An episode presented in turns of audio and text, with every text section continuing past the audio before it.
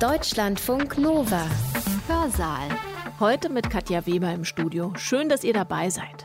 Indonesische Strände, die Strände der Bahamas oder die Küsten Polynesiens. Wir beschäftigen uns heute mit Traumstränden, mit Stränden wie von der Postkarte. Klares türkisfarbenes Wasser, darunter ein Korallenriff, dahinter Mangroven oder der weiße feine Sandstrand. Solche Ansichten sind gerade noch weiter weg für uns als sowieso schon. Aber wir können und wir sollten uns auch aus der Ferne mit diesen Küsten beschäftigen. So schön sie aussehen mögen, sie sind in Gefahr. Wobei es ja eigentlich alles andere als ungewöhnlich ist, dass sich Inseln durch die Kraft des Meeres zum Beispiel verändern. Eigentlich sind Inseln per se erstmal dynamisch. Wenn eine Insel an einer Seite erodiert wird, heißt ja beileibe nicht, dass sie schrumpft. Wir wissen das von zum Beispiel Sylt. Sylt wird auch an einer Seite ständig erodiert und wächst aber an der anderen Seite an. Ein gesundes Riff, wie zum Beispiel in Melanesien, sitzt in seinem klaren blauen Wasser und dahinter kommt dann meistens eine Seegraswiese und noch weiter landwärts sind dann Mangrovenwälder. Und heutzutage haben viele dieser Inselstaaten auch auf Tourismus gesetzt und da finden wir dann so Touristenanlagen, wo die Hütten einen Meter über Meeresspiegel in den Lagunen montiert sind. Was hat das mit uns zu tun? In Mitteleuropa eine ganze Menge, wie wir gleich hören werden. Und zwar nicht nur, wenn wir Fernreisen unternehmen, sondern auch ganz schlicht beim Essen. Die Frau, die uns heute mitnimmt auf einen Strandforschungstrip rund um den Globus, ist die Geologin Hildegard Westphal. Sie lehrt als Professorin für Geologie der Tropen an der Universität Bremen. Und sie leitet die Gruppe Geoökologie und Carbonatssedimentologie, so heißt das tatsächlich, am Leibniz Zentrum für marine Tropenforschung. Bevor wir ablegen, würde ich gerne noch ein paar Begriffe klären, die im Vortrag immer wieder fallen werden.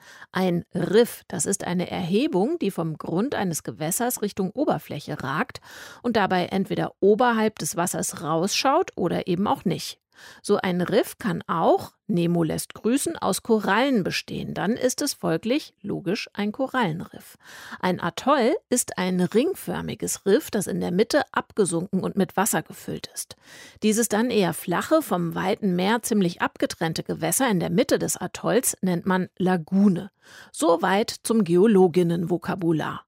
Gleich werdet ihr auch noch ein paar Meeresbewohner kennenlernen. Hildegard Westphal wird uns von kalkhaltigen Einzellern berichten, den sogenannten Foraminiferen. Und von zwei Korallenarten, an denen sie gerne forscht. Diese heißen in voller Schönheit Pucellopora damicornis und Stylophora pistillata. Und noch ein Ausdruck aus der Sprache der Aquaristik obendrauf. Meeresbewohner wie diese werden nicht in Aquarien gehalten, wie ich angenommen habe, sondern sie werden gehältert. So spricht die Fachfrau. So viel dann auch fürs Vokabelheft und jetzt gleich zum Vortrag.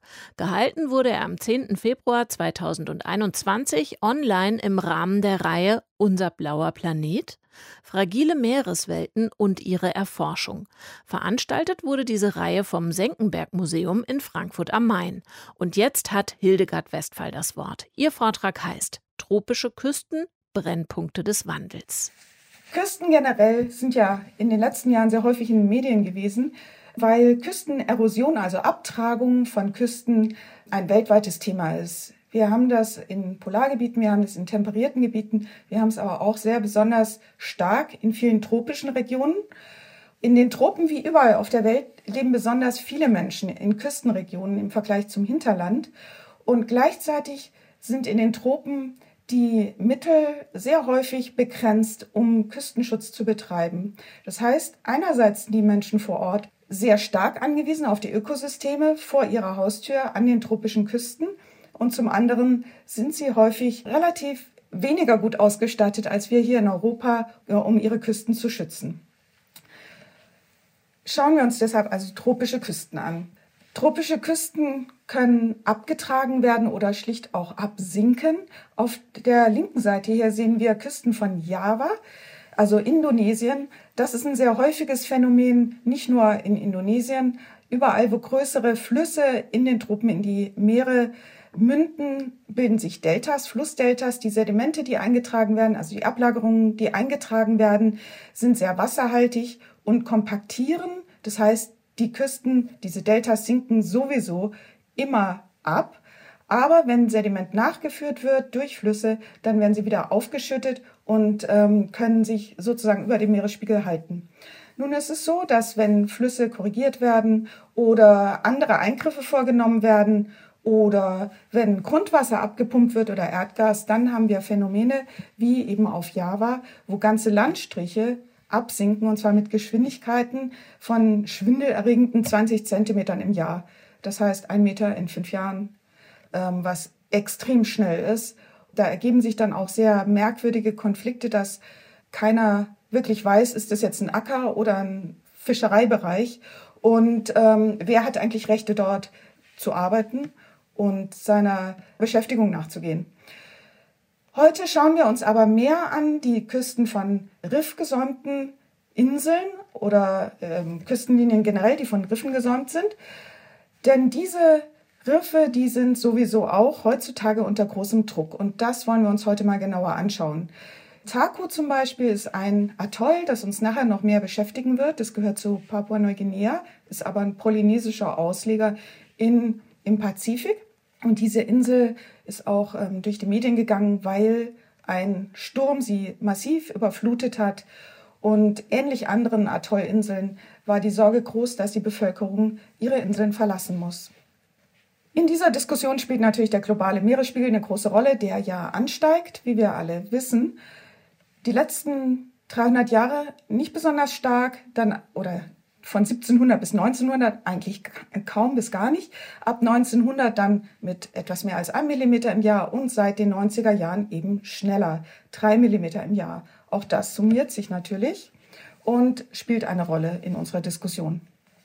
Insbesondere wenn wir Atollinseln anschauen. Hier ist schon optisch sehr klar zu sehen, dass diese Atollinseln nur wenige Meter maximal über den Meeresspiegel hinausragen. Das heißt, sie sind anfällig für Meeresspiegelveränderungen. Heutzutage haben viele dieser Inselstaaten auch auf Tourismus gesetzt und da finden wir dann so Touristenanlagen, wo die Hütten einen Meter über Meeresspiegel in den Lagunen montiert sind. Und das ist bestimmt wunderschön, da Urlaub zu machen. Aber natürlich, wenn Stürme kommen oder der Meeresspiegel steigt, dann ist es vielleicht keine so gute Idee mehr. Außerdem sind diese Inseln zum Teil sehr, sehr eng besiedelt. Die Hauptstadtinsel von Malediven, Malé zum Beispiel, hat 140.000 Einwohner auf sieben Quadratkilometern. Das sind fast so viele Einwohner wie Potsdam hat, aber 20 mal so hohe Bevölkerungsdichte wie Potsdam. Es ist also eine sehr, sehr dichte Besiedlung und dadurch, dass die Bebauung bis an die Küstenlinie geht, sind diese Inseln sehr anfällig für Stürme oder andere Störungen wie auch Tsunamis. Riffe sind für diese Küstengemeinschaften von großer Bedeutung. Nicht nur sitzen diese Inseln auf Riffaufbauten, also sind aus, äh, auf Riffen gewachsen. Ähm, die Riffe bieten auch eine ganze Reihe von fundamentalen Ökosystemdienstleistungen für diese Gemeinschaften. Das ist zum einen die Fischerei. Sehr viele Küstengemeinschaften, die an Riffen leben, leben zum großen Teil von der Fischerei, der, der Rifffischerei, für den Eigenbedarf, aber auch für den Export also um in den globalen Handel einzutreten. Und auch Tourismus spielt ja eine immer größere Rolle. In Küstengebieten tauchen ist ein wachsender Sport gewesen, zumindest bis wir jetzt gerade alle nicht reisen dürfen, aber hoffentlich ja irgendwann dürfen wir das wieder. Aber auch andere Ökosystemdienstleistungen sind von großer Bedeutung für Inselstaaten oder Küsten generell. Und zum, äh, das ist insbesondere der äh, Küstenschutz, also die Wellenbrecherfunktion von Korallenriffen. Diese Korallenriffe, das sieht man sehr schön, wenn man sich Inseln im Pazifik anschaut, wie die Wellen sich brechen, wo die Riffe sitzen. Und die ganze Energie wird also an den Riffen erstmal gebrochen und dann über den rauen Grund der, der Riffkrone nochmal abgedämpft. In vielen Bereichen der Tropen haben wir dann hinter den Riffen auch noch einen Mangrovensaum, der die Wellenenergie weiter abbremst, sodass die Siedlungen oder Felder oder Wälder dahinter sehr gut geschützt sind gegen Tsunamis oder Stürme. Wenn diese Riffe gestört sind und die Mangroven ebenfalls auch gestört sind oder wegfallen, dann sind solche Dörfer völlig hilflos ausgeliefert, wenn größere Stürme oder Tsunamis eintreffen. Und viele werden sich sicher noch erinnern an den großen sogenannten Weihnachtstsunami von 2004, wo äh, ganze Landstriche in Südostasien überflutet wurden und sehr viele Menschen ihr Leben gelassen haben. Etwas weniger bekannt ist vielleicht die Dienstleistung der Sedimentproduktion. Koralleninseln oder Inseln auf Atollen sind aufgebaut aus Kalksediment, also Sediment, was von Organismen biogen produziert wurde, von Korallen und anderen Organismen, die in Riffen und in den Lagunen leben. Diese Sedimentproduktion ist von fundamentaler Bedeutung für die Inseln, aber auch für die, die Strände, die die Siedlungen dahinter schützen. Das heißt, die Sedimentproduktion ist einfach das A und O für ein, eine gesunde und stabile Insel. Wenn die Dynamik die natürliche Dynamik von Riffen gestört ist, also die Riffe weniger Sediment produzieren, dann bekommen wir starke Erosion von Stränden, wie man hier zum Beispiel sieht in den Cayman-Inseln. Wie wir alle wissen, auch von Norddeutschland, haben ja Strände generell eine starke Dynamik, eine saisonale Dynamik, werden also abgespült und lagern sich wieder an. Aber wenn dieses Wiederanspülen gestört ist, dadurch, dass eben die äh, Riffe in den Tropen in, im Fall der Nordsee natürlich nicht, aber in den Tropen gestört sind, dann bekommen wir dauerhafte Erosion und das führt dann zu Verlust von Landfläche.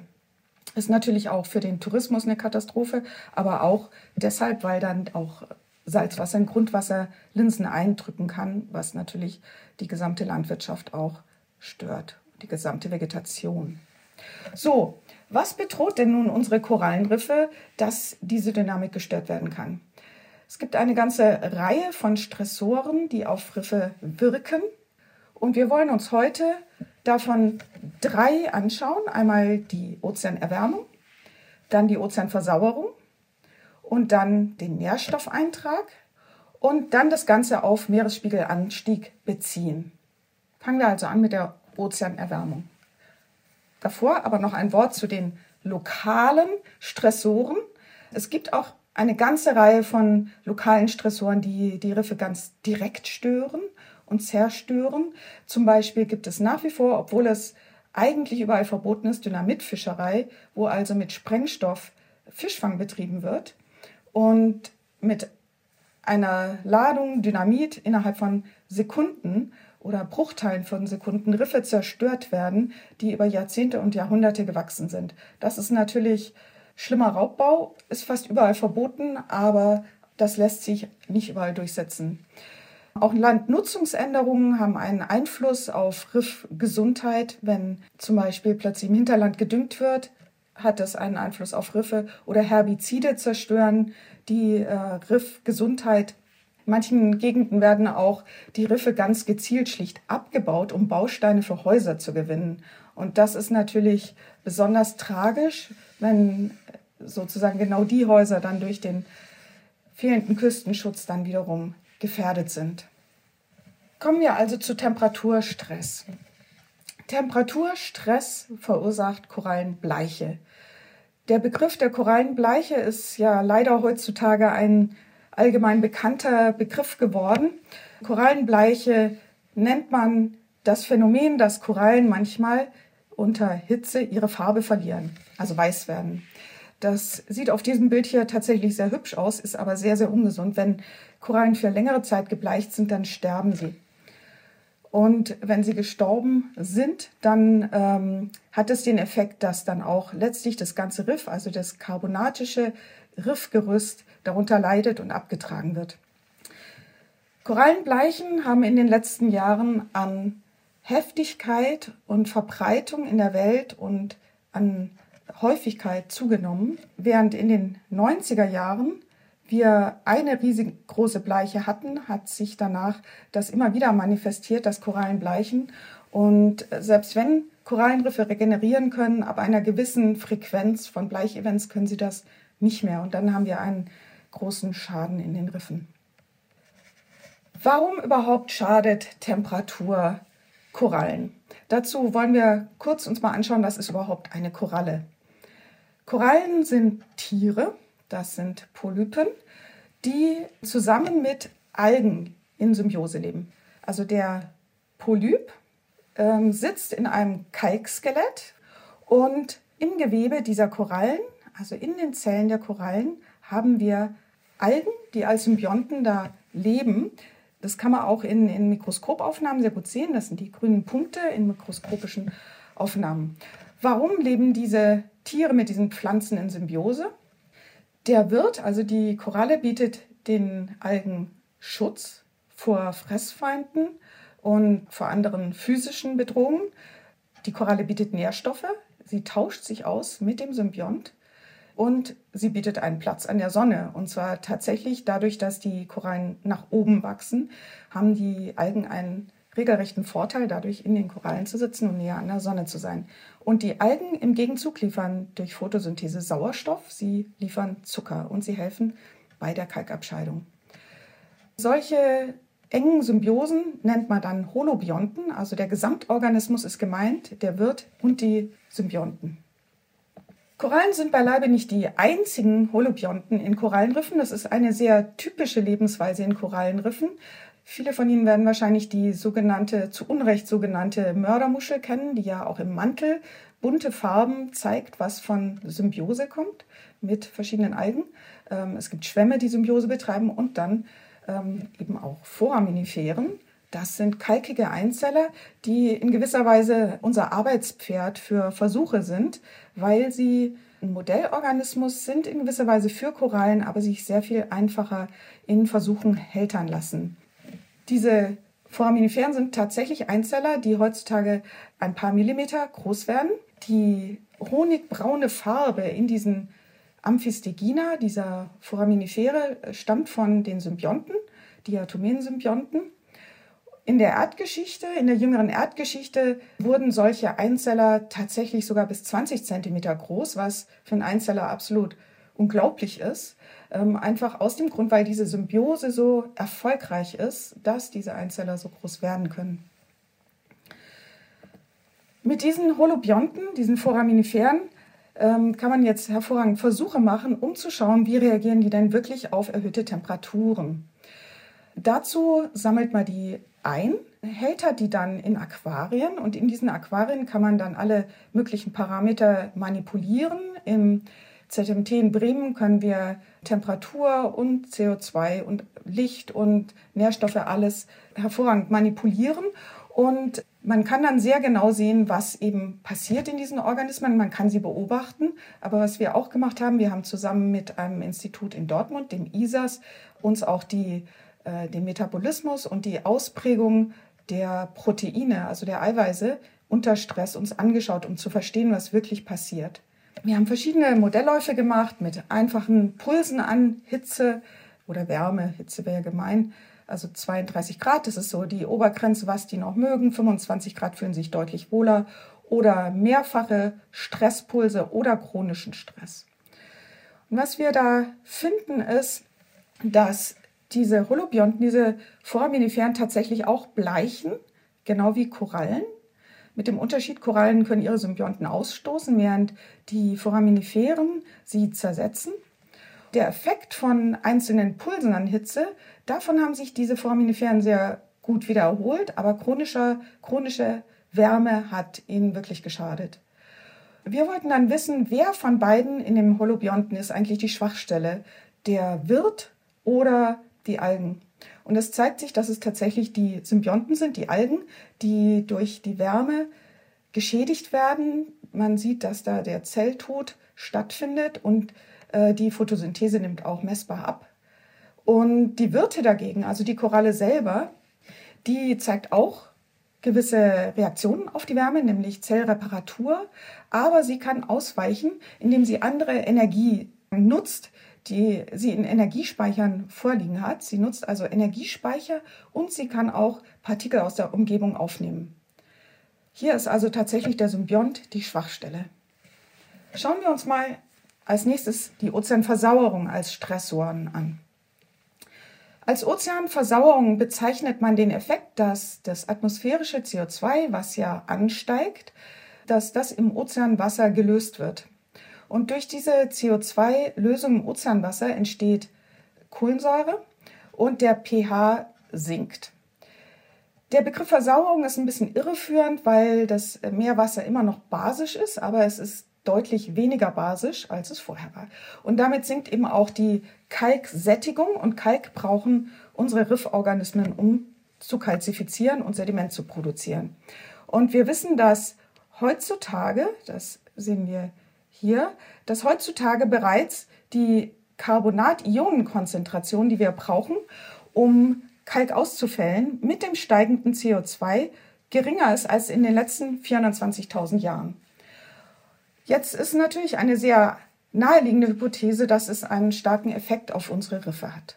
Um herauszufinden, wie die Zukunft für Riffe und Kalkabscheider generell aussehen kann, hat man jetzt die Möglichkeit, sich die Weltkarte vorzunehmen und zu schauen, wo haben wir denn heute schon natürlicherweise geringere Carbonatsättigung als anderswo.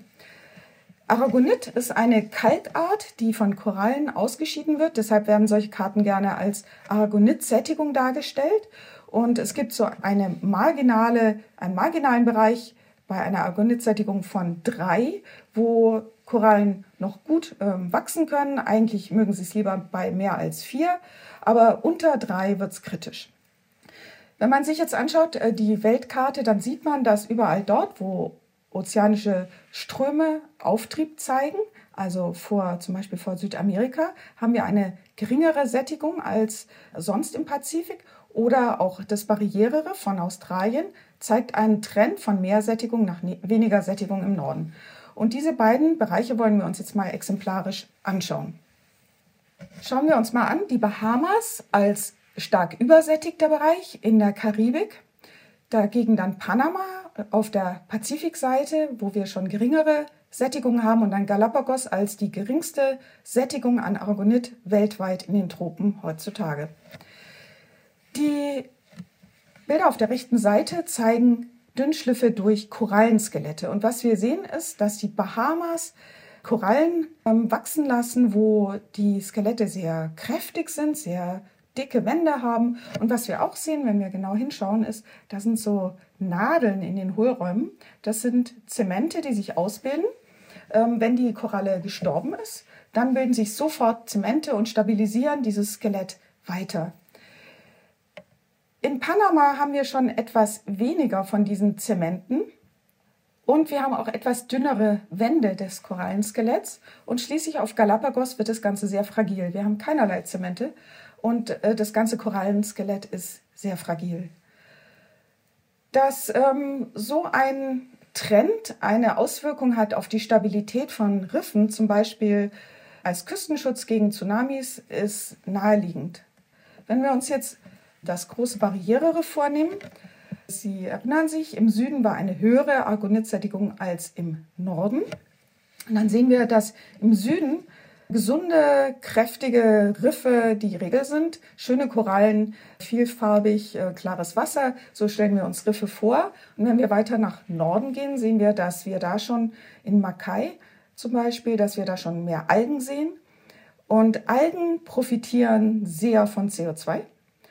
CO2 ist ja der Dünger schlechthin für Pflanzen.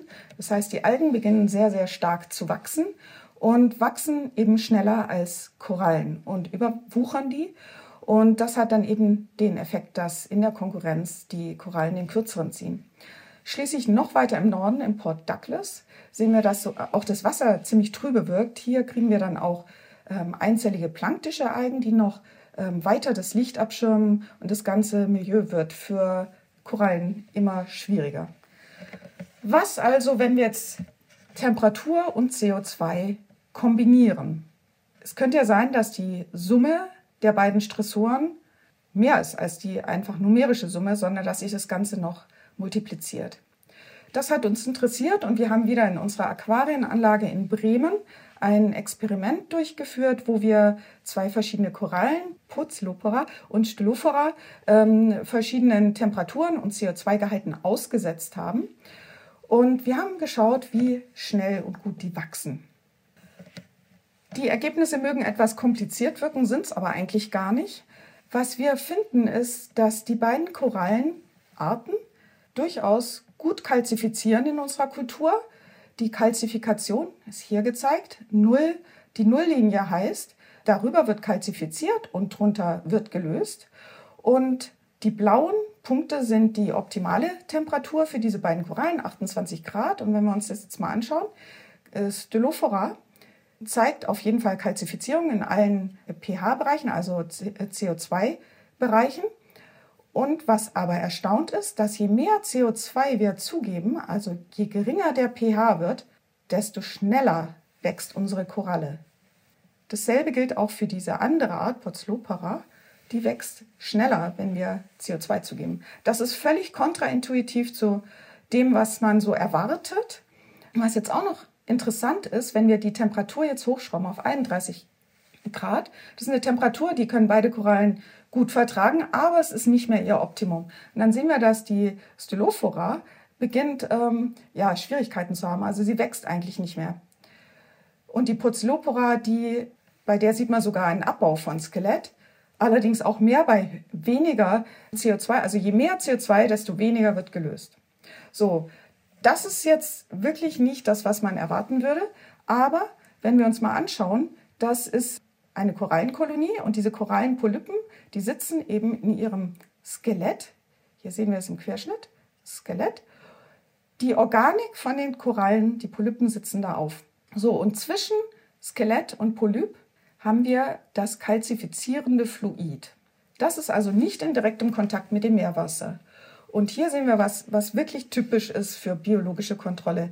Die Korallen kontrollieren die Sättigung und den pH in ihrem Fluid, dem kalzifizierenden Fluid. Die Sättigung im kalzifizierenden Fluid, hier mit Omega benannt, ist also, egal welchen pH wir hier haben, gleich. Die Korallen stecken Energie da rein, dass ihr kalzifizierendes Fluid stabil bleibt. Bei höheren Temperaturen sehen wir gerade bei der Porzilopora, äh, bricht diese Kontrolle zusammen und die Koralle hat immer mehr Probleme, ihren pH zu kontrollieren. So, dass überhaupt mehr kalzifiziert werden kann bei geringerem pH, liegt vermutlich daran, dass die Symbionten schlicht und ergreifend von CO2 gedüngt werden. Und das ist ein Effekt, der natürlich den Korallen zugutekommt bei ihrer Kalzifizierung. Wir sehen also ganz klar, dass die Versauerung per se erstmal nicht das große Problem ist, außer sie wird noch mit erhöhten Temperaturen kombiniert. Dann wird das Ganze zum Problem und die Kontrolle über das Fluid bricht zusammen. Jetzt gehen wir zu dem Stressor Nährstoffeintrag. Äh, Nährstoffeintrag ist deshalb von Bedeutung, weil eigentlich tropische Korallenriffe auf sehr geringe Nährstoffgehalte angepasst sind. Sie leben in sogenannten ozeanischen Wüsten. Sie sind Oasen in ozeanischen Wüsten.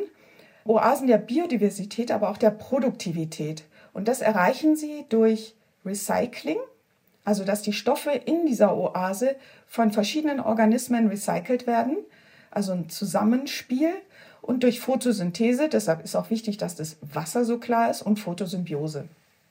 Wenn wir Überdüngung bekommen, dann führt es zu Algenüberwuchs und Algen wachsen sehr viel schneller als Korallen.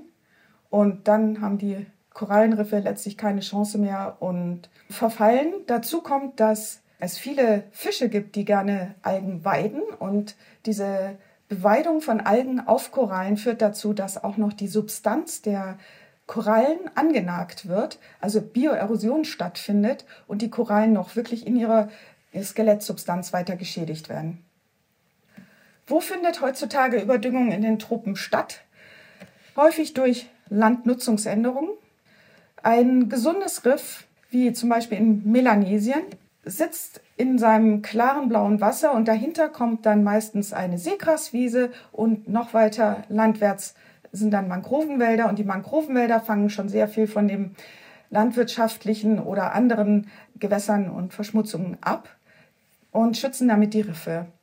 Wenn jetzt in den Mangroven, wie sehr häufig in Südostasien der Fall ist, wenn die bewirtschaftet werden, also sprich häufig werden da Aquakulturen angelegt für Fisch oder äh, für Garnelenproduktion, Wenn diese in den Mangroven angelegt werden, dann haben wir einen zweifachen Effekt, der den Küsten schadet. Zum einen ähm, ist der Schutz der Mangroven weg in beide Richtungen. Einerseits vor Stürmen, aber andererseits eben auch die Filterung von, von Wasser, der, das aufs Riff trifft. Und zum anderen wird auch ganz viel Sediment aufgewirbelt durch diese Aquakulturen. Die Aquakulturen werden auch gefüttert, das heißt, es kommt auch noch ein Düngungseffekt dazu und dieses Wasser wird dann auf die Riffe gespült, die das nicht lange überleben. Was hat es mit uns zu tun? In Mitteleuropa fast alle der Garnelen, die wir konsumieren, sind aus südostasiatischen Aquakulturen. Also hat es tatsächlich ganz direkt mit uns zu tun. Ein anderer Düngungseffekt ist Staubeintrag.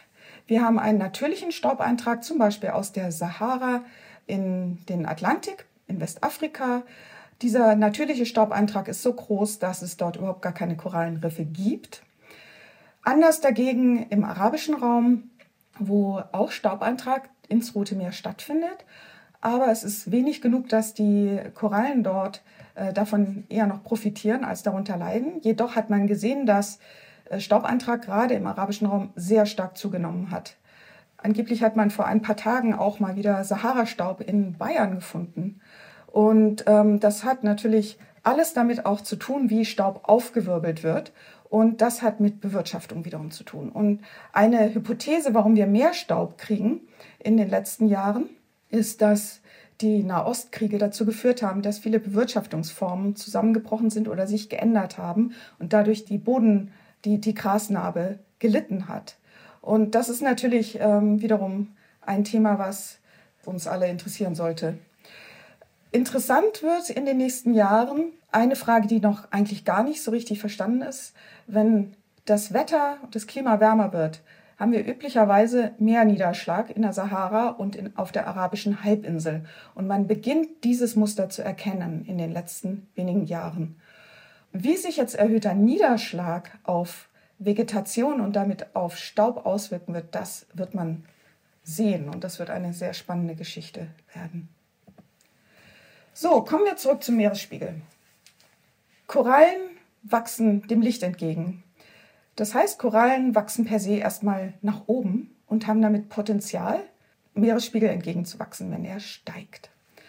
Schon Darwin hat 1839 seine Theorie veröffentlicht, dass Atolle, also diese Ringe im Ozean, im Pazifik, Riffringe im Pazifik, dass diese Atolle dadurch entstehen, dass Vulkane absinken im Pazifik Hotspot-Vulkane, die durch Abkühlung absinken und die Riffe, die sich an den Schultern dieser Vulkane bilden, nach oben wachsen.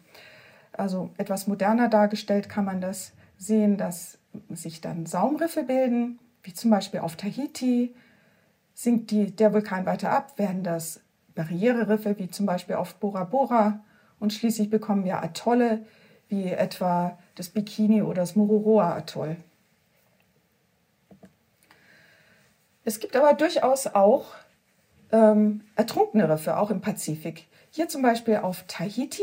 Hier sehen wir einen Schnitt, einen seismischen Schnitt durch eine Küstenlinie von ähm, Tahiti. Also Seismik ist reflektierter Schall, der von Schiffen in den Meeresboden geschickt wird und dann wird die Reflexion aufgenommen. Wir sehen also neben dem heutigen Riff zwei ertrunkene Riffe. Und diese ertrunkenen Riffe, die haben eine Tiefe von etwa 100, 120 Metern und das ist sehr interessant, denn sie sind datiert auf das Ende der letzten Eiszeit. Mit dem Ausgang der letzten Eiszeit war ja der Meeresspiegel 120 Meter tiefer als heute und ist dann relativ schnell angestiegen. Sehr zügiger Anstieg von vier bis fünf Zentimetern im Jahr in den Pulsen, die es 15.000 vor heute und 13.000 vor heute gegeben hat. Das waren wirklich sehr schnelle Raten. Und diese Raten, vier bis fünf Zentimeter, sind eine Größenordnung schneller, als was wir heute als Meeresspiegelanstieg sehen. Der globale Anstieg, den hatten wir ja vorhin schon, der ist ja heutzutage bei etwa drei Millimetern im Jahr. Wenn wir noch das Absinken von Atollen, was ungefähr ein Millimeter im Jahr ist, dazu rechnen, dann haben wir ungefähr vier Millimeter im Jahr Meeresspiegelanstieg. Um das mal an einem Beispiel sich anzuschauen, was bedeutet diese Dynamik für Korallenriffinseln auf Taku. Taku ist ein Atoll, was wir vorhin schon kurz gesehen haben, im Pazifik, ein polynesischer Aus Ausleger, der zu Papua-Neuguinea gehört.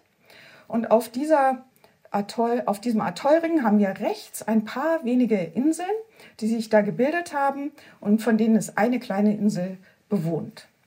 Diese Inseln ähm, wurden im Dezember 2008 von einem sehr schweren Sturm getroffen, der eigentlich sehr unüblich für diese Region ist.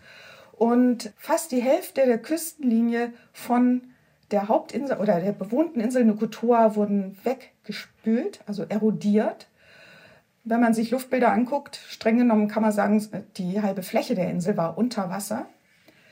Und wir haben uns dann mal angeschaut, wie sieht das denn aus mit der Küstendynamik generell auf dieser, äh, diesen Inseln.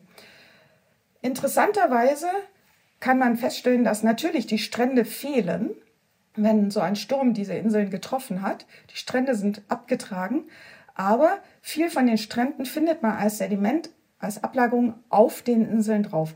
Also im Grunde sind diese Stürme ein Teil der Dynamik, mit der Inseln wachsen, also dem Meeresspiegel entsprechend anwachsen. Also Stürme und diese Art von Dynamik sind wichtig, damit Inseln nicht ertrinken. Wenn man sich jetzt anschaut, wie sieht denn so eine Küstenlinienveränderung durch die Zeit aus? Dann kann man sich ähm, alte Luftbilder vornehmen ähm, aus den 40er Jahren. Ja, es ist offensichtlich, warum wir da Luftbilder haben. Das war die Zeit des Zweiten Weltkrieges. Und in jüngerer Zeit haben wir Satellitenbilder. Und wenn man sich anschaut, wie da die Küstenlinie sich verändert hat, kann man messen. Zum Beispiel hier an dieser Insel, die zu Taku gehört, kann man schauen, inwieweit wandert die auf die Lagune zu oder wird erodiert. Das ist dann dieser, dieser Sektor hier. Also haben wir Erosion oder Wanderung in Richtung Lagune. Und der andere Sektor auf der ozeanwärtigen Seite ist dann hier dargestellt, haben wir Erosion oder haben wir Wachstum. Das heißt, hier wird eine Insel erodiert, hier wächst eine Insel und hier wandert sie in Richtung Atoll-Außenrand oder in Richtung Lagune. Wenn ein, eine Insel an einer Seite erodiert wird, heißt ja beileibe nicht, dass sie schrumpft. Ähm, wir wissen das von zum Beispiel Sylt. Sylt wird auch an einer Seite ständig erodiert und wächst aber an der anderen Seite an. Das nützt den Leuten mit ihren Häusern auf Sylt nicht so viel. Eigentlich wird es immer erst zum Problem, wenn Menschen da Werte bauen. Eigentlich sind Inseln per se erstmal dynamisch. So, wenn wir uns das jetzt mal anschauen, sehen wir, dass in den 40er bis 60er Jahren sich da sehr wenig zeigt. Das ist aber auch ein großer Zeitraum, über den wir hier letztlich mitteln. Ähm, auch bis 2003 passiert sehr wenig. Und plötzlich in den Nullerjahren bekommen wir Wachstum der Insel. Und hier hat sich das dann wieder so ein bisschen eingespielt in so eine Gleichgewichtslage quasi. Und hier plötzlich bekommen wir also Erosion, starke Erosion. Das ist 2008. Das schauen wir uns hier nochmal an. 2008 war dieser große Sturm. Hier wurde also massiv abgetragen. In den paar Jahren drauf ist das ganze System aber wieder zurückgeschwungen. Wir haben also wieder Aufwuchs der Insel Anwuchs der Insel gekriegt.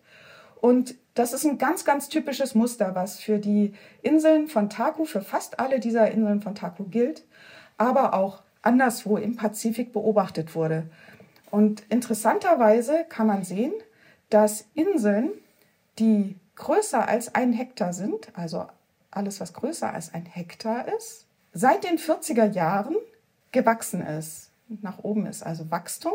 Hier sehen wir Wachstum und hier sehen wir Schrumpfen. Also die meisten Inseln im Pazifik auf Atollen sind seit den 40er Jahren eher gewachsen. Die kleinen Inseln, kleiner als ein Hektar groß, die sind eher geschrumpft. Das heißt, offenbar gibt es so eine magische Grenze der Stabilität. Ähm, darunter werden Inseln sehr leicht erodiert und drüber sind sie einfach sehr viel stabiler in ihrer Dynamik. Das heißt, selbst wenn erodiert wird, wird auch wieder angesetzt. Also ab einer gewissen Größe haben sie offenbar eine ganz große Resilienz. Und dazu kommt, dass mit leicht steigendem Meeresspiegel Riff- und Lagunensysteme sowieso mehr produzieren, mehr Sediment produzieren. Und das könnte erklären, warum in diesen Jahren oder Jahrzehnten des Meeresspiegelanstiegs diese Inseln eher gewachsen sind. Ich sagte, dass fast alle Inseln gewachsen sind von Taku. Eine ist das nicht. Das ist die Hauptinsel Nukutoa, die wir ja auf der Karte hier sehen. In den 40er Jahren hatte die einen wunderschönen Sandstrand. Der ist heute nicht mehr da. Der ist komplett verschwunden und die Küstenlinie ist näher an die Häuserzeilen herangerutscht.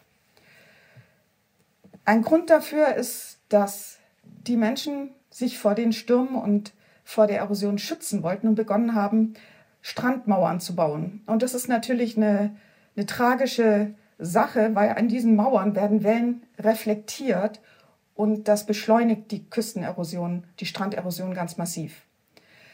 Ähm, dass Strandmauern keine gute Idee sind, ist zum Glück inzwischen immer bekannter und die werden nach und nach an, auf den verschiedenen Inseln immer mehr auch äh, wieder zurückgenommen, in der Hoffnung, dass sich die natürliche Dynamik wieder mehr einstellt und dass die Strände sich regenerieren können. Was kann aber auch aktiv getan werden, um Koralleninseln zu schützen, damit wir eben nicht mit dem Verlust von Landflächen, Verlust von Kulturen für ganze Völker äh, zu tun haben?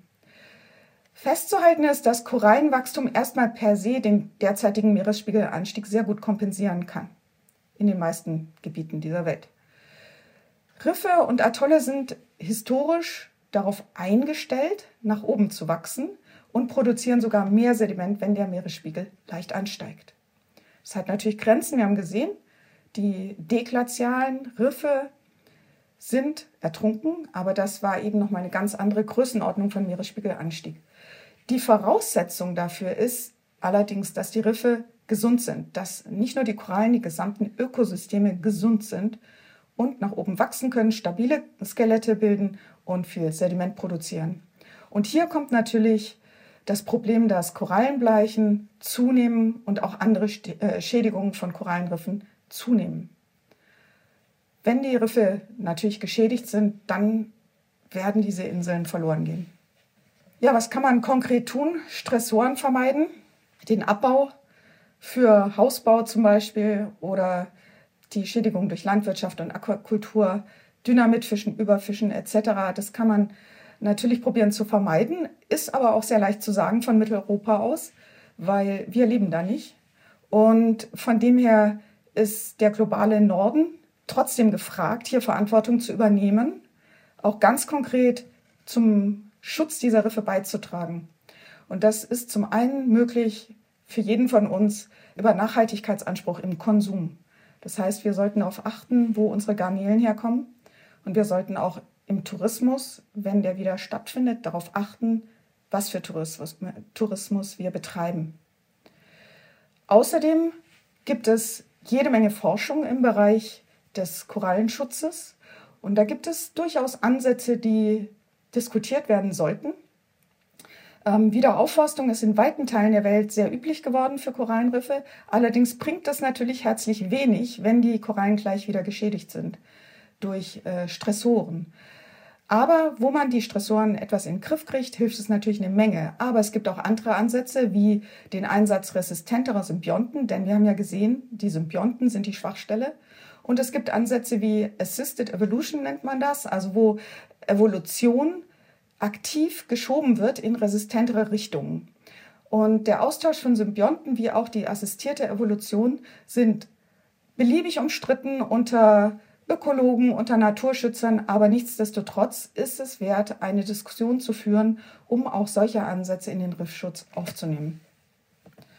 Was vollkommen klar ist, es ist ein sehr, sehr komplexes Thema und wir können von Mitteleuropa hier gar nichts machen, wenn wir nicht mit den verschiedenen Akteuren zusammenarbeiten, sowohl lokal als auch global. Und vor allem müssen auch Natur- und Sozialwissenschaften zusammenarbeiten, um einerseits zu verstehen, was in den Riffen vor sich geht und andererseits auch zu verstehen, was Gesellschaften brauchen und warum sie agieren, wie sie agieren. Ein interessantes Ergebnis ist tatsächlich, was unsere Sozialwissenschaftler am ZMT herausgefunden haben, dass der Schutz von Riffen und Riffökosystemen dort besonders gut funktioniert, wo es wirklich die lokalen Gemeinschaften sind, die die Verantwortung bekommen haben und übernehmen für ihre Riffe und dafür sorgen, dass hier nachhaltig gehandelt wird. Und ich finde das ein großer Hoffnungsschimmer. Sagt Hildegard Westphal in ihrem Vortrag Tropische Küsten, Brennpunkte des Wandels. Gehalten hat sie ihn am 10. Februar 2021 im Rahmen der Reihe Unser blauer Planet? Fragile Meereswelten und ihre Erforschung am Senckenberg Museum in Frankfurt am Main. Wenn ihr mehr wissen wollt über die Ozeane und ihre Bewohner, online bei uns findet ihr auch andere Vorträge zum Thema und aus dieser Reihe.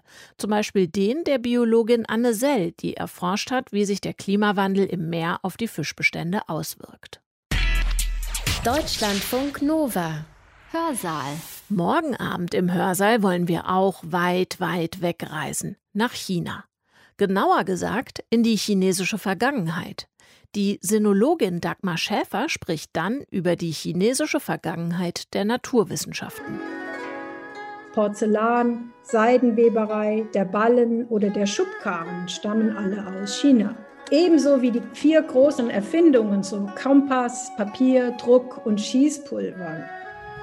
Konfuzius berichtet, dass sich das Öl des Holzbaumes hervorragend zur Imprägnierung der unterschiedlichsten Materialien eignet. Wir haben hier also einen Wissensbestand über ein sehr vielseitiges Material. So intensiv wie Europa entdeckt, so intensiv wird in China vergessen. Entdecken und Vergessen quer durch die Zeiten und quer über die Kontinente wird uns also morgen Abend beschäftigen. Ich freue mich sehr, wenn ihr dann auch wieder dabei seid und bedanke mich für heute für eure Neugierde. Bis bald, macht's gut. Deutschlandfunk Nova. Hörsaal. Samstag und Sonntag um 18 Uhr. Mehr auf deutschlandfunknova.de.